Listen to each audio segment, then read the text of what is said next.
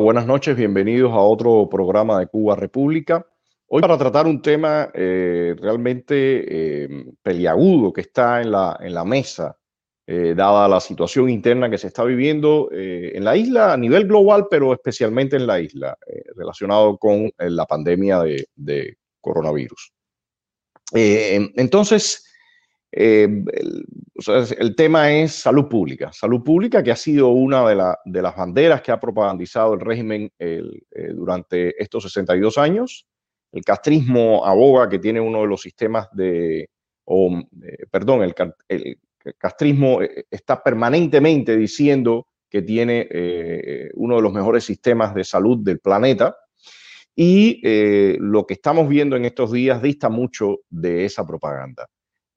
Analizaremos, como, les decía, el sistema de salud, pero no vamos a, a barrer Em, este tema desde el mismo 59, 1959 a la actualidad, porque ya en la primera temporada hicimos un programa donde eh, cubrimos este tema. Nos vamos a enfocar principalmente en los últimos años, especialmente tres, cuatro años atrás y, particularmente en lo que está ocurriendo ahora eh, con el coronavirus en la isla. Eh, las cifras que el régimen está reportando, la situación al interior, las denuncias que están haciendo los cubanos de, lo que se está viviendo. Eh, y todo, todo esto será eh, el centro de este programa. Y para ello tenemos como invitados a los amigos Emilio, al doctor Emilio Sánchez Cartas y al analista Fernando Damaso. buenas noches, Emilio. Buenas noches, ¿cómo, cómo, cómo estás? muy bien, ¿y por allá? Bueno, por aquí, por aquí vamos, por aquí vamos. Y bueno, como en los últimos tiempos hemos eh, hecho, eh, Fernando va a estar mediante un video, ya que la conexión de Cuba es bastante irregular y entonces para eh, garantizar su presentación hemos preferido seguir con este método de grabar los videos. Em, bueno, les pido también, antes de ya comenzar en el tema, que por favor compartan el programa, ayúdennos y compartan en los diferentes grupos, en los, sus muros personales, si están en YouTube también, eh, hagan, suscríbanse a nuestro canal y háganse seguidores y ayúdenos siempre eh, diseminando y difundiendo toda esta información que estamos generando acá desde Estado de SATS. Entonces, Emilio, eh, yo quisiera que nos dieras una panorámica, sobre todo como me refería yo a, lo que ha ocurrido en estos últimos tiempos, pero bueno, en general, eh, sobre el sistema de salud que, lleva el régimen cubano eh, de su mano, ya que Cuba es un país totalitario y ellos no permiten ni siquiera eh, pequeños consultorios ni nada que tenga que ver con el sector privado, o sea, está bajo el, mando y control del castrismo. Adelante, Emilio. Bueno, muchas gracias, Antonio. Ah, como has dicho, a lo largo de la historia, durante el siglo XX, la salud y la educación fueron las banderas de los llamados países del socialismo real.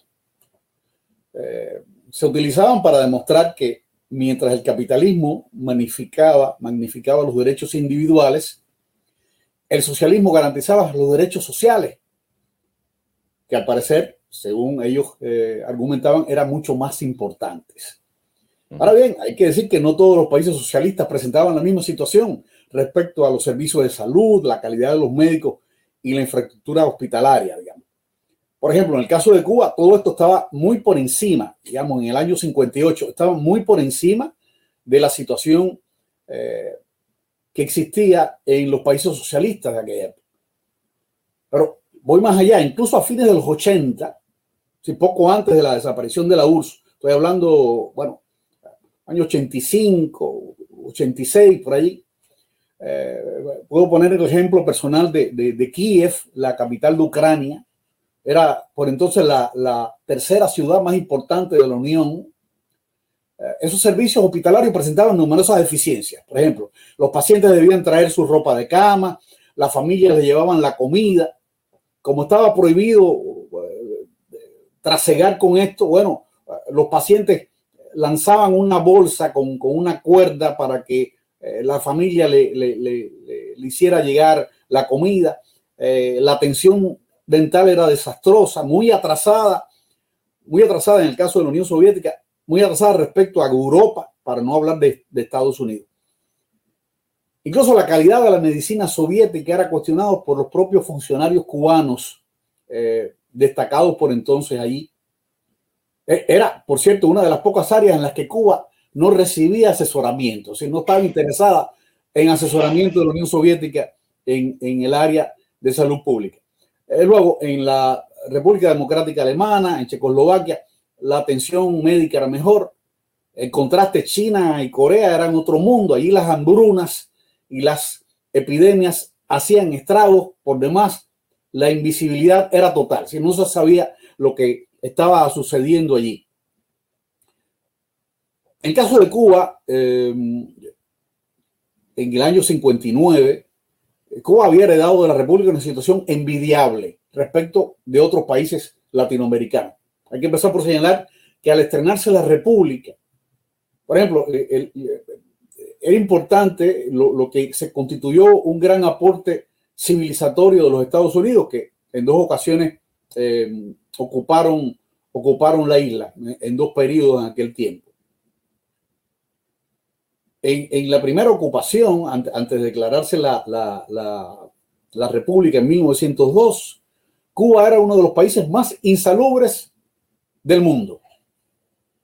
Sin embargo, eh, durante, durante ese tiempo, durante ese tiempo, eh, merced a, las decisiones tomadas por, por eh, los interventores, hubo una gran vuelta de, de, la situación. Hubo limpieza de calles y recogida de basura, que era algo tremendo. la cantidad de basura acumulada durante años y posiblemente siglos. Se establecieron ordenanzas sanitarias para limpiar establecimientos, viviendas y transporte. Eh, se crearon departamentos de sanidad, pavimentación y alcantarillado, eh, combate a la fiebre amarilla. Los norteamericanos trajeron instalaciones, medicinas y hasta enfermeras. Eh, pensar que Cuba en, ese, en ese tiempo era un país devastado y en bancarrota. Y todo lo trajeron, desde comida hasta toda esta parte de las medicinas. Y hubo muchas eh, medidas que se implementaron contra la tuberculosis, eh, la, fiebre tifoidea, viruela, etcétera, etcétera. En los años 50, sí, ya había pasado bastante tiempo, Cuba tenía indicadores bien eh, destacados en la región. En 1959 se catalogaba que había ocupado el primer lugar de la región con menor mortalidad infantil y mayor número de médicos y camas en los hospitales por habitantes. Em, en el 58, tercer lugar en esperanza de vida al nacer, 64 años después de Argentina, que era 65, y Uruguay, que era 68. Y según un eh, informe del Departamento de Estado del, en el año 57, Cuba tenía el tercer lugar en términos de médicos y odontólogos per cápita y estaba por delante incluso de países europeos como Reino Unido o, Finlandia. Ciertamente había, había problemas, eh, durante la República hubo problemas, había pocos médicos, instalaciones de salud en las áreas rurales, eh, eh, y, esto, y esto contrasta con, una situación que gran parte de la, la población estaba cubierta en, su, en, su, en, su, en su salud debido a la combinación de un sistema bien, bien interesante, único, único en América Latina, posiblemente en el mundo, que era combinar el sistema estatal, lo que, lo que proveía el Estado, con el sistema privado, las consultas de las que hacía referencia eh, Antonio Rodiles, y también otra parte eh, que eran los, eh, las asociaciones que a través de pocas, eh, pocas contribuciones mensuales contribuían a, a, esa cobertura de salud. Eh, ¿qué, pasa después del año 59? Bueno, evidentemente eh, hay un cambio y, hay que decir que hay un mejoramiento en la cobertura de salud. hubo, se construyeron más hospitales, hubo más médicos y enfermeras, las campañas de vacunación, más escuelas de formación, eh, hubo enfermedades totalmente erradicadas. Digamos que entre 1960, en sentido general, el país exhibió servicios de salud de muy buena calidad. Y hasta hubo una idea genial que fue la del médico de familia, mediante el cual se controlaba y se daba atención a la población a escala de barrio. Una idea genial, sobre todo para eh, en el tema, por ejemplo, de, de, los embarazos. Es decir, había una atención perpetua allí, permanente, a, las mujeres embarazadas. Desde luego, había en ese tiempo, antes del 90, eh, muchos recursos para no solamente construir las casas y la consulta, sino también para distribuir los médicos, etcétera, todo eso. Esto se vino abajo en 1960 al desaparecer el famoso subsidio. Ya se comprobaba que los servicios de salud no estaban asentados sobre una base económica estable y sólida. En otras palabras, aquella prosperidad, aquella situación de bonanza en los servicios de salud, ¿recuerdan ustedes aquello de potencia médica? Bueno, aquella prosperidad era artificial, desde luego, artificial, y se vino abajo y dio lugar a un deterioro paulatino de los servicios de salud a partir del año 90 que llega a la situación actual a la cual se va a referir eh, Fernando Damaso y que nos va a, demostrar cuánto ha cambiado la situación. Ahora, eh, yo quiero referirme a, un problema eh, que, pudiéramos eh, ver de esta manera. Vamos a suponer que los servicios de salud no, hubieran, no se hubieran deteriorado al punto en que ha llegado a nuestros días. Vamos a suponer que los servicios de salud fueran tan buenos como en los años a mediados de los 80, incluso los 70. Vamos a pensar eso. ¿Cuál es el costo social? ¿Cuál es el costo social de tener supuestamente los mejores servicios de salud del mundo? ¿Cuál es el costo social de decir, por ejemplo, que en Cuba la mortalidad infantil es menor que en Estados Unidos? Estados Unidos es de 5 y en la de Cuba es de 4. Es cierto, es decir, Cuba comparte, y, ahora habría que, revisarlo todo desde el punto de vista de, las estadísticas, atendiendo a las estadísticas que da el gobierno cubano. Eh, ese país eh, comparte estas mejores eh, datos, índices de mortalidad infantil por mil habitantes, los comparte con Canadá, con Grecia, con Irlanda y con Suiza. Bien, aceptémoslo. ¿Cuál es el costo social? Bueno, el costo social es la inexistencia de los derechos de reunión, de asociación, de movilidad, la inexistencia de libertad de prensa y de expresión, los problemas tan duros, tan fuertes que impiden la libertad de pensamiento, la libertad de culto, el derecho a la intimidad, en términos legales, la pérdida del derecho a, recibir un trato justo de la justicia. ¿Cuál es el costo de este, de esta, de esta, de este excelente índice social si la población está permanentemente controlada, vigilada y reprimida? Bueno, yo creo que, eso eh, es, un, punto a pensar, eh, a considerar cuando valoramos esta situación. Y por último, eh, quiero decirlo al barro sobre todo cuando te encuentras trabajo, un trabajo parecido en el New York Times en el año 2019, que se titulaba en el 2019, repito, este año, 2019, hace muy poco, y probablemente Fernando Damos se, se refiera a este 2019. Pues el, trabajo en el New York Times se, se titulaba Lo que podemos aprender de los cubanos en el sistema de salud. Esto es todo, Antonio. Bueno, gracias Emilio. Yo creo que sobre todo tú mencionas algo, que son las cifras. Eh, evidentemente, en Cuba no hay ninguna forma de monitorear las cifras reales que se reportan. No existe la posibilidad de hacer ningún, ni siquiera trabajo, ya no sea científico eh, de investigación, sino eh, ni siquiera periodístico de cuál es la situación real del sistema de salud. Y, desde ya hace muchos, muchos años los hospitales, eh, muchos de ellos estarían en cualquier país normal cerrados por cuestiones de higiene.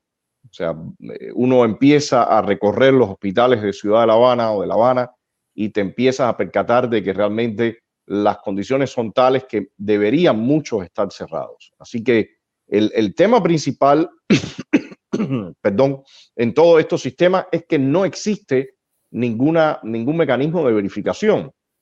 Y como estamos viendo ahora, y después yo me referiré a las cifras, y como estamos viendo ahora con todo este tema del coronavirus, eh, realmente las estadísticas que, que reporta el régimen dan mucho que desear.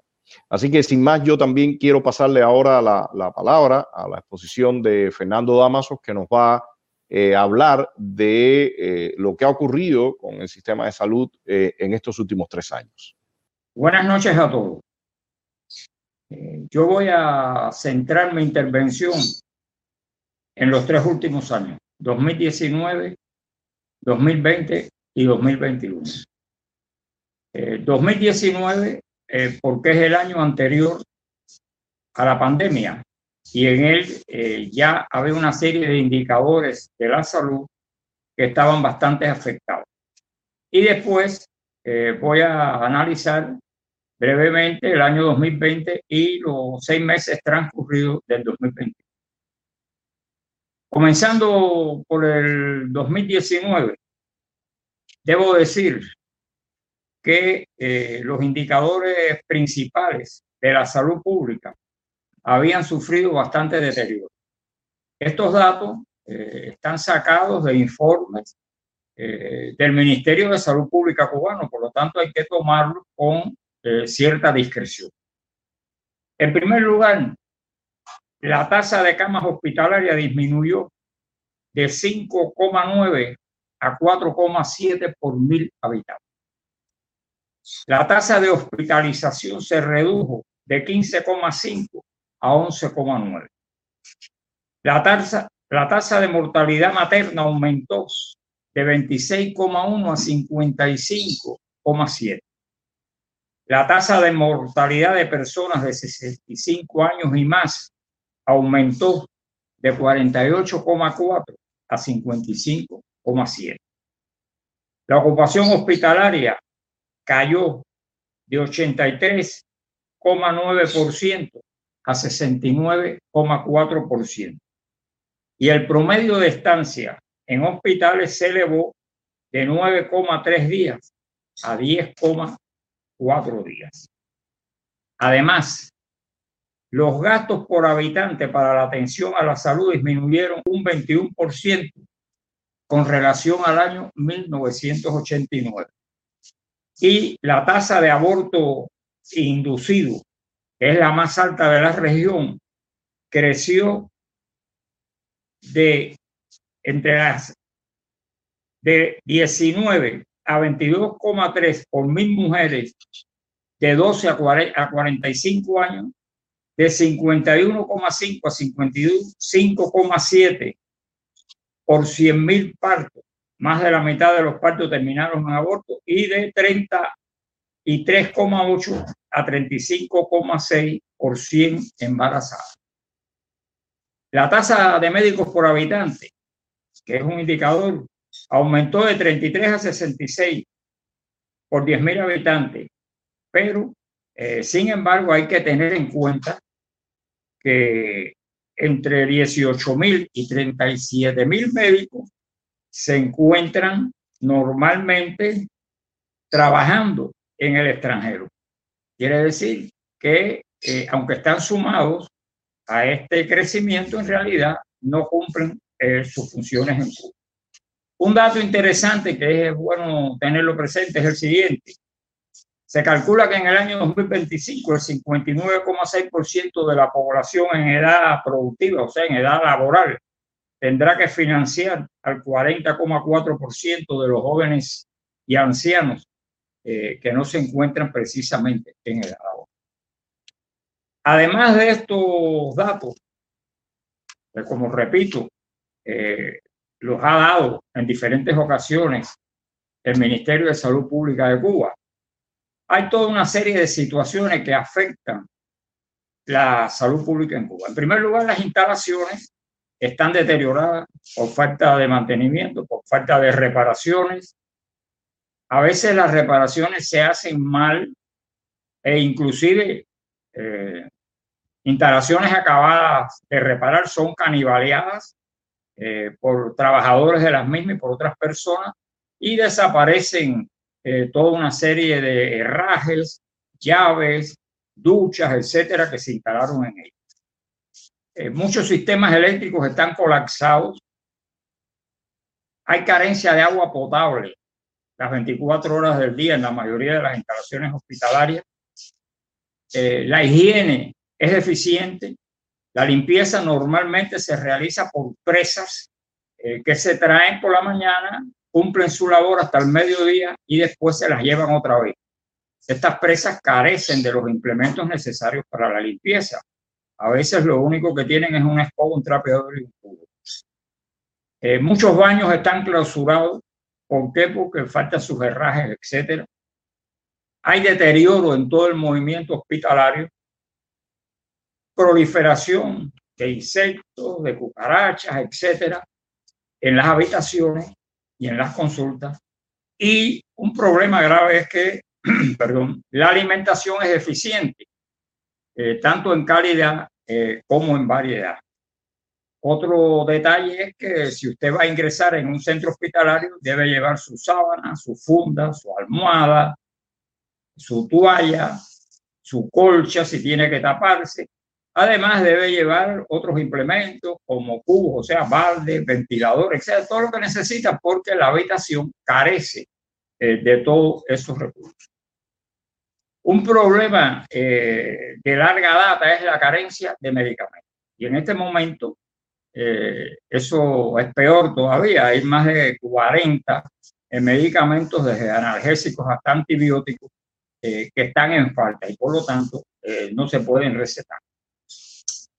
Otro elemento que hay que tener en cuenta en esta situación y que influye negativamente es que los laboratorios, muchos de ellos, donde se realizan los análisis, etcétera, carecen de reactivos, de los reactivos suficientes y eh, también hay placa. Esta situación hospitalaria se eh, repite en los policlínicos y en los médicos de la familia. El médico de la familia lo único que puede hacer es tomarle la temperatura, medirlo, eh, pesarlo, a ver cuánto usted pesa, eh, si acaso medirle la presión arterial y cuando más y enviarlo a un policlínico. Él no tiene otros recursos para eh, resolver ningún problema. Hay una característica aquí también que yo quiero incluir y es la siguiente. Eh, hay prácticas negativas en la medicina. Usted tiene a veces para que lo atiendan bien que hacerle regalos a los médicos, eh, muchas veces tiene que, como se dice, sobornarlo, sobornar al empleado eh, para que aparezca una camilla, etcétera. Y eh, para que lo pongan en una lista con el objetivo de poder ingresar, de que haya una cama. todo eso juega en, esta, en estas funciones ilegales. Hay una lista larga para las operaciones, tanto operaciones, o sea, intervenciones quirúrgicas de diferentes tipos, eh, para cataratas, etc. Quiere decir que en realidad la tasa, eh, la situación, o sea, la tasa de depreciación, la situación eh, creada ya en el año 2019 era caótica. Estamos hablando del año anterior a la pandemia. O sea, no tiene nada que ver con la pandemia. Era una situación eh, que ya venía desarrollándose desde el año 2010 y se iba incrementando cada año. Ahora, eh, pasando ya a, los años de la pandemia, es necesario decir eh, algunas cosas. En primer lugar, con la aparición de la pandemia, Cuba tomó tres medidas. Primero, abrir los aeropuertos para el turismo por un problema económico había que buscar divisas a toda costa. Y en segundo lugar, eh, no comprar ningún tipo de las vacunas que existían ya en el mercado, o sea, que se estaban produciendo, eh, no aceptar el programa COVAX de la Organización Mundial de la Salud y cifrar todas sus esperanzas en el desarrollo de cinco vacunas cubanas. Eh, más bien como un problema político, un problema de soberanía eh, científica o de soberanía eh, vacunal, como se dice aquí. ¿Qué trae esto por consecuencia? Bueno, en primer lugar, el incremento de los casos. Hubo que cerrar los aeropuertos en ese momento pero ya eh, estaban introducidas diferentes cepas de la pandemia y por lo tanto eh, las medidas de control que se establecieron de limitación de movimiento eh, no dieron los resultados y se siguió incrementando. De todas maneras, se pensaba que se podía controlar y se dieron a la tarea de producir, o sea, de tratar de desarrollar estas cinco variantes o estos cinco candidatos vacunales. Eh, tres candidatos vacunales eh, correspondientes al, al Instituto Finlay y eh, otros tres otros dos candidatos vacunales correspondientes fundamentalmente al Centro de Ingeniería Genética y Biotecnología de las del Finlay son la soberana y la restante la Dala y la Mambisa. En realidad, en realidad, eh, solamente dos candidatos vacunales eh, tienen ciertas perspectivas, o sea, la Soberana 2 y la DARA. Eh, la Soberana 2 a finales de junio se informó cuando estaba en su segunda fase que tenía una efectividad del 62% y que después cuando alcanzara la tercera fase en una semana o dos semanas pues aumentaría. Hasta ahora esto no se ha informado, parece que no ha llegado a la tercera fase y eh, no se ha informado cuál es el aumento de su efectividad. Esta efectividad fue declarada por quienes la crean, no por ningún organismo, ni siquiera cubano, independiente como es el Centro eh, de Control de los Medicamentos, que eh, no ha aprobado la vacuna como vacuna de emergencia y por lo tanto la vacuna se mantiene como un candidato vacunal. Y se está vacunando a la población con este candidato vacunal bajo la cobertura de que se están haciendo investigaciones y eh, se está haciendo una, un trabajo eh, sanitario con el objetivo de seguir analizando los parámetros de las mismas. Con el caso de Andala se informó que había llegado a la tercera fase y que tenía un 92,28%. Ahora bien, igualmente, esto lo informaron sus productores que la fabrican. No, la, no lo informó ningún organismo eh, independiente cubano, ni, ni siquiera cubano.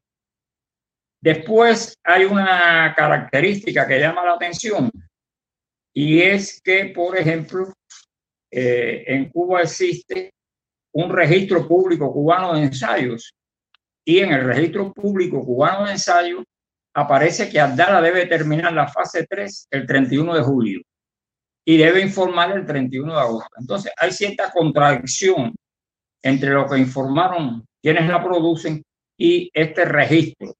Eh, no se ha dicho más nada, se dice que se sigue investigando y llama la atención eh, que precisamente no se haya presentado eh, ninguna de estas vacunas, ni Soberana 2, ni Abdala, al, al Centro de Control de Medicamentos cubano eh, para que le dé el visto bueno y la apruebe como eh, vacuna de ensayo.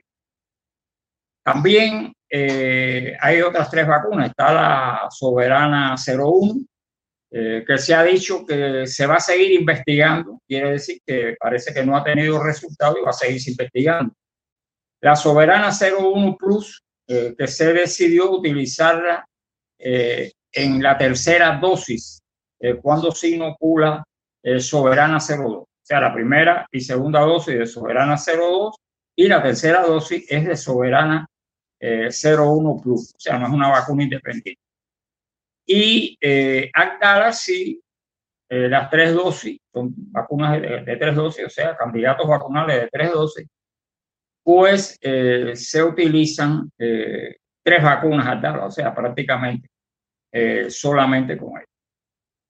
En este momento, se había detenido brevemente por la tormenta Elsa pero ya a partir de hoy se reinició la vacunación en todos los lugares donde se está realizando. Yo vuelvo a repetir que esta vacunación es una vacunación con candidatos vacunables, no con vacunas aprobadas.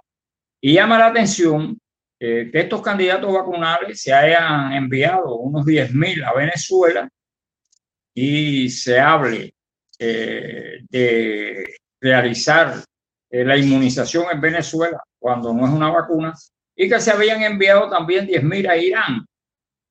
con relación a Irán hay dos noticias contradictorias una con otra. Eh, Cuba informa que Irán aprobó eh, la vacuna eh, soberana 02 para aplicarla en su país. Y por otro lado, el Ministerio de Salud de Irán informó que ellos habían creado su propia vacuna, creo que se llama Pastukova, un laboratorio Pasteur que existe ahí en Irán. O sea, esto no se ha aclarado en definitiva. Es posible que lo que se haya hecho una transferencia tecnológica, que eso es normal que se haga con, en diferentes laboratorios y países, eh, para probar estas vacunas, pero eh, esa es la situación. Ahora, en este momento concreto, eh, la, la, pandemia está disparada, fundamentalmente en la provincia de Matanza. En la provincia de Matanza han colapsado los centros hospitalarios y hoy precisamente hubo que enviar, o sea, llegaron 100 eh, médicos y 100 enfermeros de la brigada Henry Reed para eh, tratar de ayudar a controlar la situación. Pero eh, La Habana no se queda atrás, Camagüey no se queda atrás, Santiago no se queda atrás y en definitiva, excepto la isla de Pino, o sea, el llamado municipio especial Islas de la Juventud, por estar aislado por mar y aire, es el único que no tiene casos nuevos, que no crece, pero continuamente crecen los casos. En este momento, eh, la cifra siempre ronda a 3.500, pues, hoy fue, o sea, ayer fue eh, 3.662, si mal no recuerdo, y eh, los muertos están rondando alrededor de los 20 eh, diariamente. no se ve el control de esta pandemia y eh, es una preocupación de todos los ciudadanos. De todas maneras, el hecho de que se esté vacunando con un candidato vacunal eh, no asegura tampoco. ¿Por qué? Porque normalmente cuando usted tiene las tres vacunas, en este momento Cuba eh, tiene, mejor dicho, las tres dosis, perdón, en este momento en Cuba las tres dosis está aplicada un 10,5% de la población un 18,5 tiene dos dosis y un 24 y pico tiene una dosis. Eh, cuando usted tiene las tres, tres dosis aplicadas por las experiencias, eh, hacen falta una gran cantidad de ellas para que comience a descender la curva. En el caso de Chile tardó casi 89 días y en el caso de Brasil 28 días. Quiere decir que cuando usted tenga vacunada a la población, un por ciento de la población, de todas maneras, esto no quiere decir eh, que inmediatamente va a bajar. Esa es la situación en este momento, una situación crítica eh, que se agrava precisamente por el desabastecimiento. Eh, continúan las colas masivas, tanto para comprar en los mercados en CUP como en los mercados en moneda libremente convertible no hay abastecimiento. Eh, prácticamente las ciudades, La Habana y el resto de las ciudades están cerradas. Eh, es mínimo el transporte público que se mueve. Eh, la movilidad está limitada, se mantiene el toque de queda por las noches, etc. Quiere decir que hay toda una serie de situaciones que no, no, no indican que se vaya a resolver se ha abierto varadero al turismo ruso y canadiense y eh, esta es una situación preocupante también, porque aunque se ha cerrado varadero en el sentido de que está aislado, que ahí no pueden entrar cubanos, eh, hay un apartheid realmente, de todas maneras eh, puede ser un foco de contaminación. Esta es la situación actual de la salud pública en Cuba, es lo que yo quería plantear. Eh, creo que hay que seguir eh, analizando, viendo, valorando los datos porque eh, lo que se avecina no es nada la buena. Buenas noches y muchas gracias por su atención. Visto este panorama que está dando Fernando, que realmente es, yo diría que es bastante minucioso de todo lo que ha venido ocurriendo en los últimos tiempos, a mí me gustaría entrar en el tema también de, de las estadísticas y las cifras que está manejando el régimen cubano respecto al coronavirus. Desde que empezó la pandemia en el año pasado, en marzo, el, régimen empezó a reportar una data, incluso diariamente daba reportes en la televisión. Y, las cifras que mostraban realmente eh, llamaban tremendamente la atención. Tremendamente la atención porque distaba mucho de lo que venía eh, reportándose en otros países.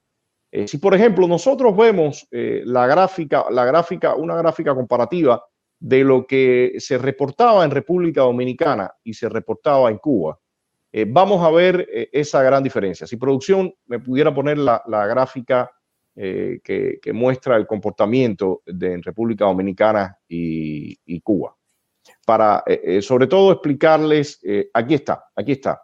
Como vemos, las cifras que reportaba el régimen cubano hasta noviembre del 2020 realmente eran irrisorias. Es como si en Cuba no existiera pandemia. República Dominicana, que tiene, eh, que está en el mismo rango de población eh, que estamos nosotros, una isla, eh, o sea, muy cercana, condiciones climáticas muy similares, también hay turismo. O sea, lo que reportó ese país hasta, hasta noviembre eh, del año pasado difiere tremendamente a lo que reportaba el régimen cubano. Eh, este es el gráfico donde estamos viendo aquí el, número de casos, pero si se viera el, gráfico también con el número de fallecimientos, veríamos una situación eh, muy similar. ¿Qué ocurre? bueno, como, como veíamos, a partir de noviembre se cambia ese patrón de comportamiento.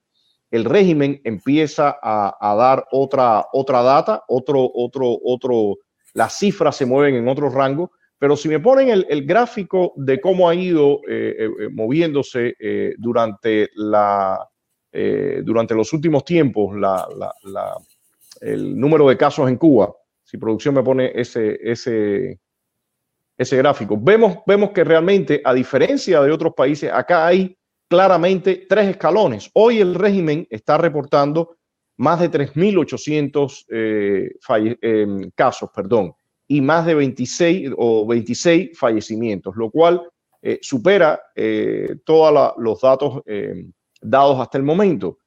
pero, ¿qué dice esta, esta gráfica? Esta gráfica dice que, que, en Cuba la pandemia se ha, se ha movido con un patrón totalmente atípico, distinto completamente al de otros países. Si vemos, por ejemplo, eh, cómo se ha comportado eh, esta, el, número de casos en Panamá, por ejemplo. Si vemos el caso de Panamá, eh, miren la, curva. La curva es las clásicas campanas o la ola, que en algún momento aumentan los casos, disminuyen, pero ya con el transcurso del tiempo se empieza a aplacar lo que sería el número de casos diarios. Si vemos, por ejemplo, el mismo otro caso también como Costa Rica, eh, es otro ejemplo claro. Miren, Costa Rica también tiene el mismo tipo de patrón de comportamiento. Eh, por supuesto, les decía, hay veces los picos iniciales son más altos, otras veces eh, no lo son y después los posteriores, pero en el transcurso del tiempo, el número de casos siempre va aplacándose en la medida que aumenta todo el proceso de inmunidad de la población, que puede estar dado, como en este caso, por la aplicación de la vacuna. Eh, si vemos el número de casos también, el número de fallecimientos en Cuba, si vemos el número de fallecimientos, nuevamente vamos a ver este comportamiento descalonado. O sea, un primer, un primer escalón, un segundo escalón y ahora estamos en presencia de un tercer escalón y veamos si un cuarto escalón ahora en estos días recientes, porque hoy el régimen acaba de reportar 26 eh, fallecimientos. Si vemos también nuevamente el caso en República Dominicana, eh, vemos un comportamiento eh, típico descrito en, los modelos y no este, este modelo, esta, este comportamiento escalonado. Eh, si vemos el caso de, muertes en República Dominicana o, en Panamá, si producción tiene el gráfico, me lo pone por acá. Eh, por ejemplo, este es el número de fallecimientos en Panamá, vemos eh, exactamente el mismo tipo de patrón. Y así sucesivamente, si nosotros viéramos, y esto no es solamente para, el caso de, estos países que menciono, si agarramos en, los sitios de Internet donde están reportadas todas estas estadísticas, vamos a ver que ese patrón se repite a lo largo y ancho del planeta. O sea, en todo el planeta vemos, excepto eh, casos atípicos como Venezuela, como Nicaragua o como Cuba, donde habrán otros más, por supuesto, pero, pero acá en la región. Pero lo que vemos es realmente un patrón totalmente atípico. ¿Qué quiere decir eso? Bueno, directamente quiere decir que esas cifras están manejadas. Esas cifras están maquilladas. Como vemos a partir de noviembre, el, crecimiento eh, se disparó y se ha disparado en los últimos tiempos.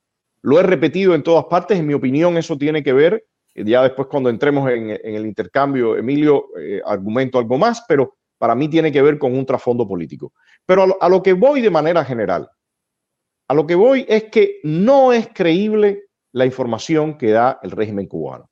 Y eso no solamente se aplica para el caso de la pandemia, se aplican para todos los casos. Y en, este, y en ese sentido, a mí me parece tremendamente preocupante la situación que se está viviendo, con toda la información que estaba dando también Fernando, con todo esto que estamos viendo reflejados en las cifras que, el propio régimen está eh, señalando, eh, que debido a toda la, situación esta de la pandemia, la, situación eh, higiénica que hay en el país, esta, este escenario puede agravarse tremendamente. Me parece muy preocupante, me parece que es una señal de, alarma. El régimen difícilmente eh, permita la ayuda proveniente del exterior, a no ser que sea por los mecanismos que ellos tienen ya eh, plenamente establecidos y que pasa por el sistema, y que ellos a su vez son los encargados de distribuir eh, medicamentos, alimentos, bienes de aseo. sabemos que incluso instituciones como Caritas, que están que está alrededor del mundo, alrededor del planeta, y, entra o la Cruz Roja son instituciones que eh, normalmente entran a situaciones eh, alarmantes o, incluso regularmente también distribuyen alimentos, eh, medicamentos y demás. En el caso de Cuba tienen fuertes limitaciones y me temo que, en esta situación el régimen se mantenga con ese mismo patrón. Lo, lo que quiero enfatizar es que la situación en Cuba puede agravarse hasta límites que no eh, hemos concebido en este momento. El, coronavirus es un, es un, virus ah, que ha mostrado ser altamente contagioso, eh, que golpea a la población eh, principalmente mayor. La estadística dice que en Cuba entre 20 y 25% de la población ya está por encima de 60 años. 60 años muy mal llevados, mal alimentados, con condiciones precarias de vida y todo esto realmente puede eh, meter al país en una espiral eh, bien, bien, bien difícil. No sé qué creas tú, Emilio. A mí me quedan algunos elementos, pero prefiero el intercambio contigo. Eh, debo decir también, recordemos que el año pasado tú me hiciste una entrevista para Diario Las Américas donde narrábamos todo esto. Incluso salieron algunos especialistas que respondiendo al régimen y, y negaron que todo esto, todos estos argumentos eran falsos. Y bueno, eh, lamentablemente, porque al final hubiéramos querido que sí, hubiéramos preferido que sí fueran falsos, pero lamentablemente un año después las predicciones y lo que estuvimos alertando eh, se está manifestando. Eh, ¿Cómo ves tú todo esto, Emilio? Y también montado en la exposición que dio Fernando.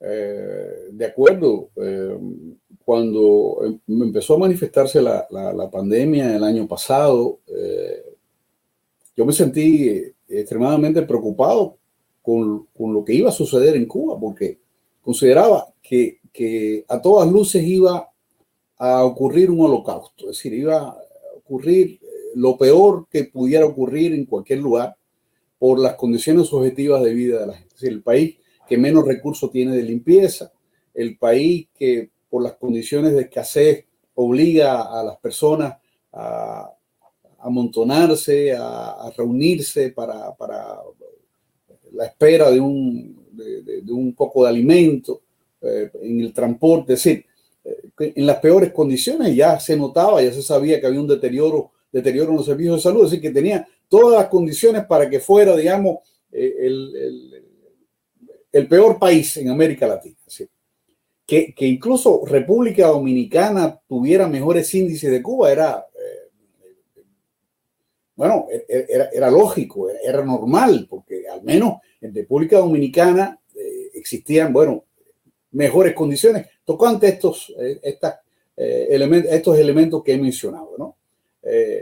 pero bueno, todo lo contrario, en Cuba no estaba sucediendo nada y uno se decía, ¿pero qué está ocurriendo? Sí, fue el momento en que, en que tuvimos tú y yo esa conversación y que creo que desde entonces has, estado insistiendo, lo cual te felicito, para demostrar la falsedad de esas estadísticas. Sin duda, sin duda las estadísticas han sido falsas, lo cual no es nada que deba sorprendernos. Así, evidentemente, no ya en salud,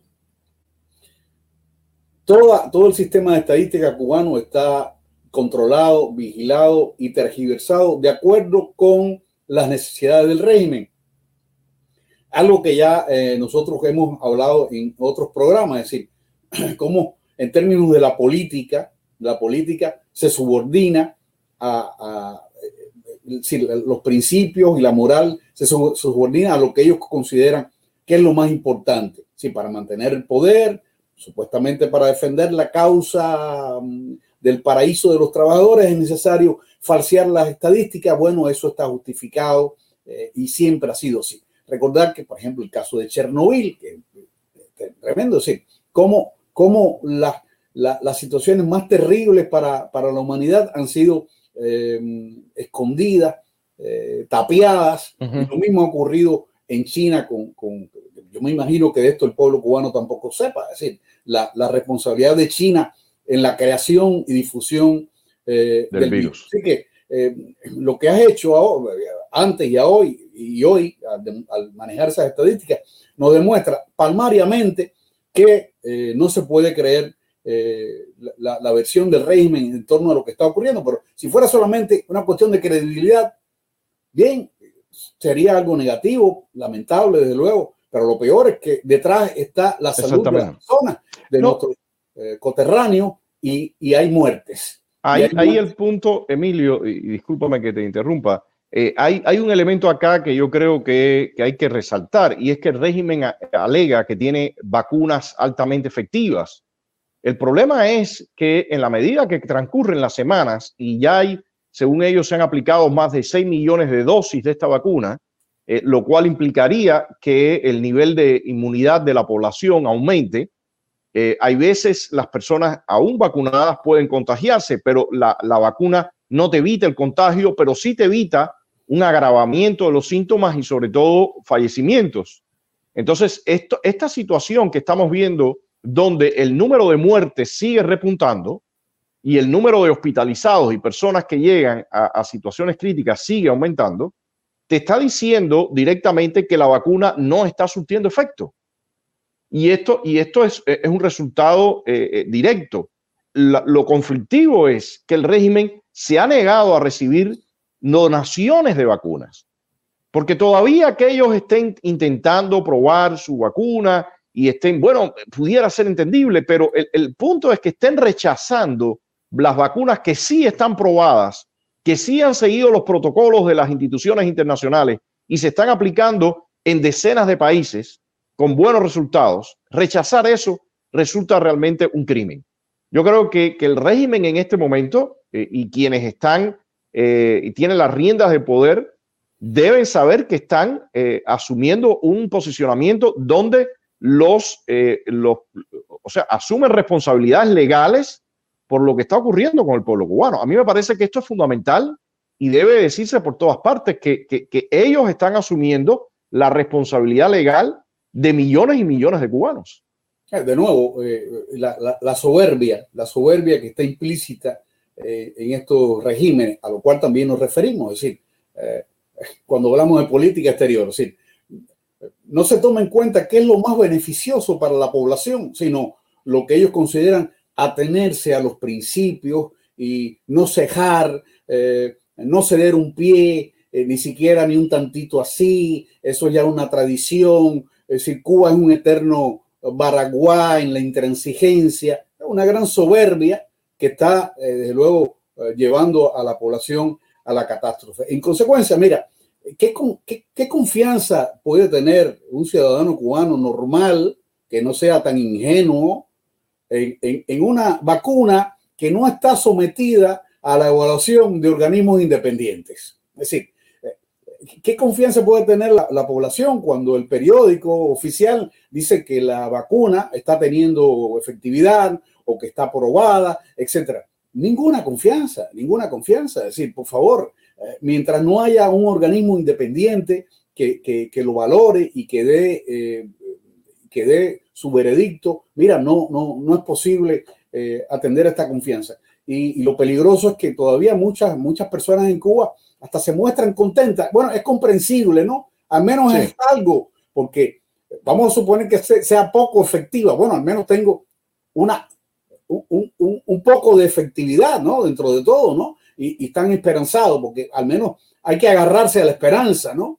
Eh, pero bueno, eh, en, en, nuestro caso tenemos que hablar claro, ¿no? Y, y, y de manera abierta. No, y, Emilio, hay ya información, hay casos ya. El, el, el, otro día conocí a una persona que un familiar muy cercano de él ah, fallecía después de ser vacunado. O sea, ya hay varios casos que, me, que, me, que van llegando en los que eh, se refieren de personas vacunadas y que fallecen. Porque incluso hay quien alega, bueno, si no tienen todas las vacunas. Eh, es que el, el, el, tema acá, en el propio Estados Unidos, que la Pfizer eh, tenía dos dosis, bueno, la primera dosis ya te inmuniza en un cierto grado. Sí y la segunda cierra completo y se llega al noventa y tantos por ciento. Se supone que si ya usted tiene al menos una dosis, ya usted tiene un escudo para enfrentar a esa enfermedad. Que por supuesto puede haber un caso que ocurra por X razón o por Y, pero lo que está apareciendo es que ya hay varios casos de personas inmunizadas con, la, con este candidato vacunal que le llaman ellos Abdala o Soberana y que han fallecido.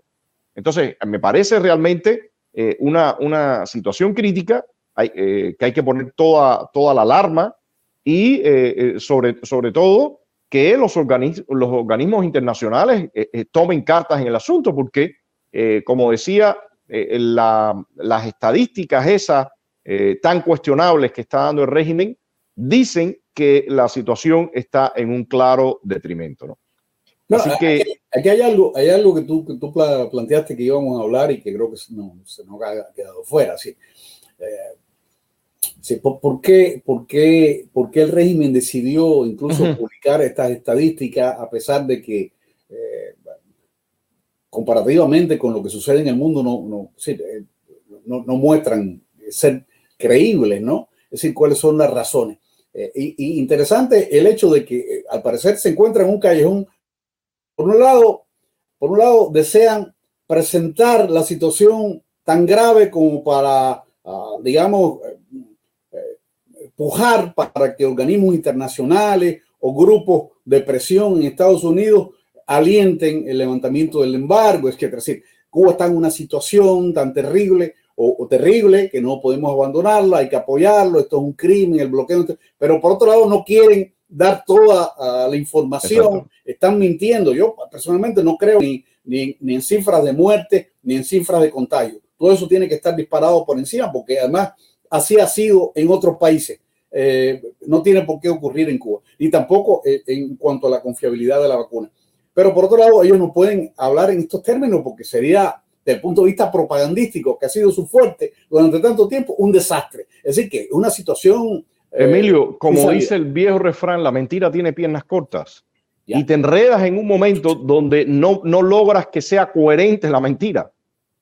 Y, es, y ese es el problema que yo creo que tiene el régimen ahora en este momento. Ellos necesitan eh, que le levante las sanciones. En muchos casos tú recordarás que debido a huracanes o cuestiones de este tipo climatológicas, eh, han apelado a relajamiento de sanciones y lo han logrado. Eh, y en este caso no ha ocurrido un fenómeno natural de ese tipo, pero está la pandemia. Pero a la vez la pandemia, el no controlar plenamente la pandemia, les tira por el piso, es uno de, las principales banderas que tienen o que han intentado mostrar. Entonces, eh, eh, ahí están atrapados en una situación en la que tienen que ver cómo ponen un balance y por otra parte, también, por ejemplo, eh, eh, está ahora eh, el, otro elemento de la ecuación, la otra variable de la ecuación, que son los medios de comunicación. Siempre habían tenido pleno control de los medios de comunicación. Ahora está Internet y las redes sociales, que tampoco puede eliminar porque necesitan el dinero que le entra por Internet y las redes sociales. O sea que la propia crisis los ha arrinconado para que aparezcan otros factores y otros elementos en la ecuación que les contradice lo que ellos han venido diciendo eh, por siempre. Otro, otro, otro elemento de la ecuación es el, el, gobierno de Biden. Es decir, hasta ahora ellos han estado esperando que, que hubiese un cambio en la política. Y es decir, ¿para qué nos vamos a adelantar hablando en términos tan eh, tremendos de lo que está ocurriendo si esta, este gobierno pudiera cambiar eh, sin, sin presión? Y han estado confiando que eso llegara y parece que se está demorando demasiado, ¿no? exactamente. Bueno, Emilio, no sé si queda algún, algún punto más por tocar. Eh, yo quisiera cuando termináramos la, exposición, nuestra eh, ponerles a los seguidores algunos de los videos que han estado circulando. Muchos de ellos se han visto en las redes, pero quiero también dejarlo como parte de nuestro programa, eh, ahora que estaba hablando de, este mecanismo de reportar la situación al interior de Cuba. Algunos videos que se han dado en centros de, reclusión de las personas y también en hospitales. Eh, para que siga circulando toda esta lamentable información. Hay incluso un video, un caso eh, de una persona que aparentemente fallece eh, en espera de, ser atendido. hay otro video también muy crudo, según dicen, no, no lo puedo verificar, pero hay alguien que dice que hay un, fallecido que lleva ya horas quizás en espera o días en, espera de, de ser removido del lugar, de ser llevado a la morgue o, o ser enterrado. O sea, que realmente eh, estamos viendo eh, situaciones que contradicen eh, completamente la tremenda propaganda del régimen con respecto a su sistema de salud. Entonces, bueno, Emilio, te agradezco mucho. No sé si quieras algún comentario final.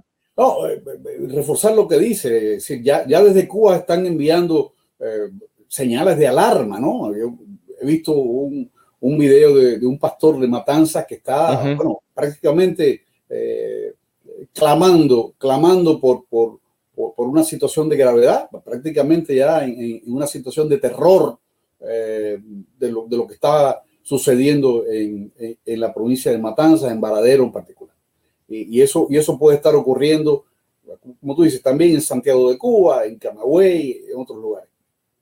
Bueno, bueno, Emilio, gracias entonces por, por eh, tu participación. Gracias a Fernando también. Es una pena que no pueda eh, participar de este debate. Ya veremos cuándo eh, nuevamente se puede recuperar la, una mejor conexión. Y les agradezco a todos los amigos que nos están siguiendo. Por favor, les pido nuevamente, compartan, compartan eh, toda esta información y todo este material y nos vemos la próxima semana en otro programa de Cuba República. estén pendientes a lo que tienen que estar pendientes. No joda, que pinga. ¿Cuándo, cojones? El señor aquí no tenía que estar. Tú mira, dándole la animación, hombre, ya pasando aquí más. O se me está reanimando, está muerto. Dale la ambulancia, pinga, Está muerto, está muerto. Pinga, están hablando de que Cuba se sentó una pinga, no.